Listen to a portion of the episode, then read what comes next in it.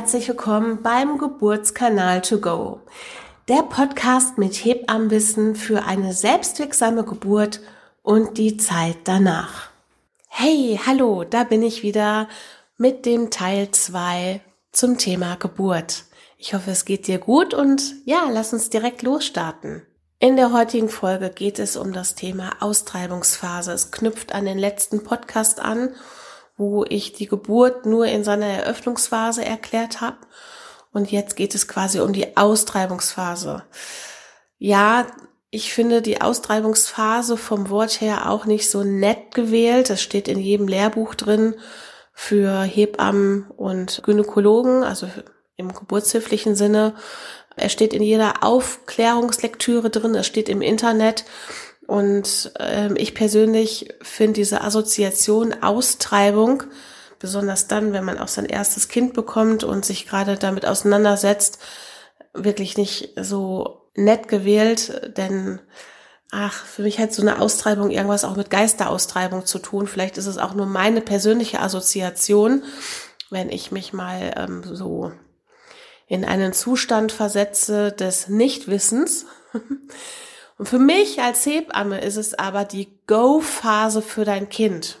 Denn das Ding ist, dass nach 10 Zentimeter Muttermundseröffnung, die du ja für dein Kind geschaffen hast, um den Weg frei zu machen, springt jetzt diese virtuelle Ampel auf grün und es bedeutet ein Go für dein Kind. Jetzt ist dein Kind gefragt, sich durch die Räumlichkeiten des Beckens vorzutasten, sich zu drehen und zu beugen, um Widerstände zu nehmen, um sich Beckenräume anzupassen. Und garantiert ist diese Hürde der Geburt mit ganz vielen Emotionen verbunden. Ich glaube, bei der Geburt kommen echt unwahrscheinlich viele Emotionen zusammen. Unter anderem ganz klar der Adrenalinkick, ein wenig Stresshormone, um den Prozess zu bewältigen, es muss einfach sein, es ist einfach da. Es kurbelt auch die inneren Organe an, wie zum Beispiel Herzschlag und auch späterhin für die Atmung hier draußen. Die Organe werden vorbereitet, um hier draußen sich anzupassen an ganz neue Prozesse. Also deshalb wird schon mal Adrenalin gebraucht. Es gibt aber auch das ganz große Thema Vertrauen dahinter, weil schon alleine durch die Eröffnungsphase wo sich die Räumlichkeiten verschoben haben in der Gebärmutter, dadurch, dass einfach Kontraktionen und Venen stattgefunden haben, wird dein Kind auch so gesehen rausmassiert, zu sagen, hey, es ist jetzt alles ganz komisch, aber ich massiere dich jetzt raus, ich streichel jetzt deine Haut. Und wie ich schon in den letzten Podcasts immer wieder erwähnt habe, wird eine ganze Menge Oxytocin ausge äh, ausgelöst, was unser sogenanntes Liebes-, Bindungs- und Vertrauenshormon ist. Und ich glaube, das ist so wirklich so ein geburtlicher Urknall, den wir alle in der Gebärmutter unserer Mutter erlebt haben, wo vieles aufeinander trifft. Und ich glaube, dieser ganze Prozess wird auch ganz viel von Urvertrauen begleitet, weil anders geht's gar nicht.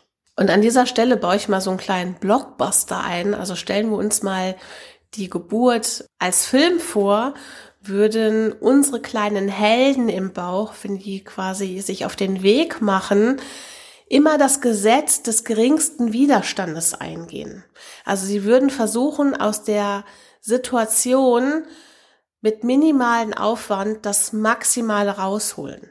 Und das bedeutet in diesem Fall zum Beispiel, dass sich die Kids mit ihrem kleinen Hinterhaupt so einstellen, dass der kleine Hinterhaupt den Weg nach außen bahnt und für alles weitere, was folgt nach dem Hinterhaupt, quasi den Platz frei macht, um geboren zu werden. Also sie machen sich es für sich selbst angenehm, um nicht zu viel Kraft aufzuwenden, um zu viel Platz zu gebrauchen und ganz klar auch auf die Gesetzmäßigkeiten so einzugehen, dass die Mutter nicht so viel körperliche Schmerzen von, von denen, ne, von, von Großwerden, von Raum aufmachen, also dass die Schmerzintensität der Mutter nicht gesteigert wird. Das wollte ich jetzt damit ausdrücken. Und in dieser Reise steckt nicht nur ganz viel Vertrauen und ja, auch ein gewisser Kick an Stress, sondern auch ganz viel Geduld. Du brauchst ganz viel Geduld mit deinem Kind, weil dein Kind einfach diese Zeit braucht, um sich seinen Platz zu schaffen. Und auch wenn bis jetzt alles super gelaufen ist, gibt es trotzdem noch zum Ende hin eine Hürde, die wahrscheinlich die größte Hürde auf dem Geburtsweg für dein Kind darstellt. Hm, vielleicht ist das auch so eine Art Lebensprobe. Und zwar einmal um die Ecke zu denken. Und damit meine ich einfach die Hürde um das Steißbein herum. Denn hier geht es in die Zielgerade hinein und zum allergrößten Teil bekommen das die Kinder auch alle hin.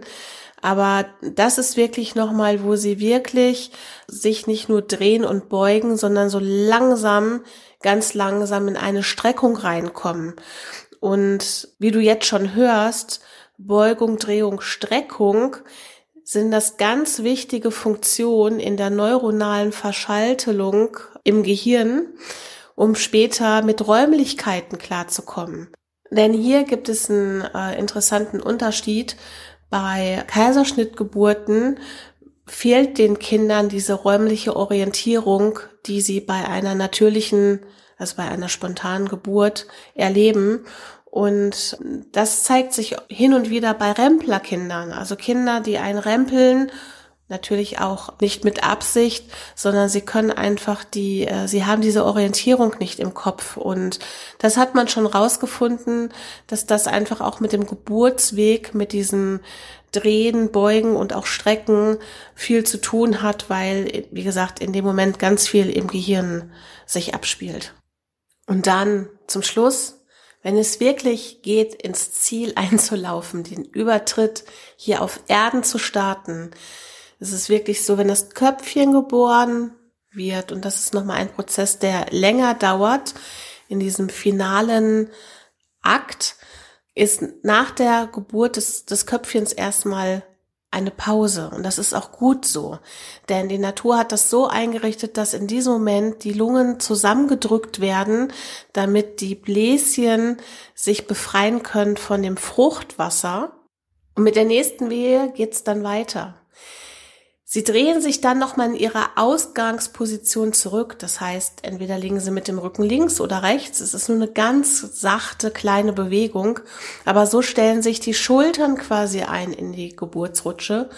Und die Hebamme unterstützt dann den Weg, den Weg, ähm, wo die vordere Schulter geboren wird unter der Symphyse hindurch und anschließend wird die hintere Schulter geboren über den Damm und parallel kommt dein Kind dann, wenn es komplett geboren ist, mit dem Rumpf, mit dem Becken, mit den Beinchen direkt auf deinen Bauch zum Kuscheln. Und in dem Moment fangen sie an, tief durchzuatmen und während der Ausatmung mit ihren kleinen, zarten Schrei von ihrer Geburtsgeschichte zu erzählen. Und ich gebe dir den Tipp, hör dir dein Kind ganz genau an, denn es hat vieles zu erzählen von seiner Reise.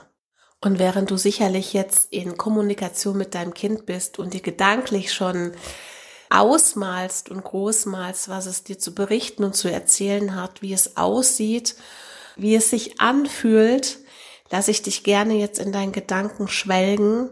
Denke groß und bunt, dreh dir das Bild größer und bunter und ich verabschiede mich heute mit dem Podcast. Wünsche dir alles Liebe und bis demnächst, deine Doreen.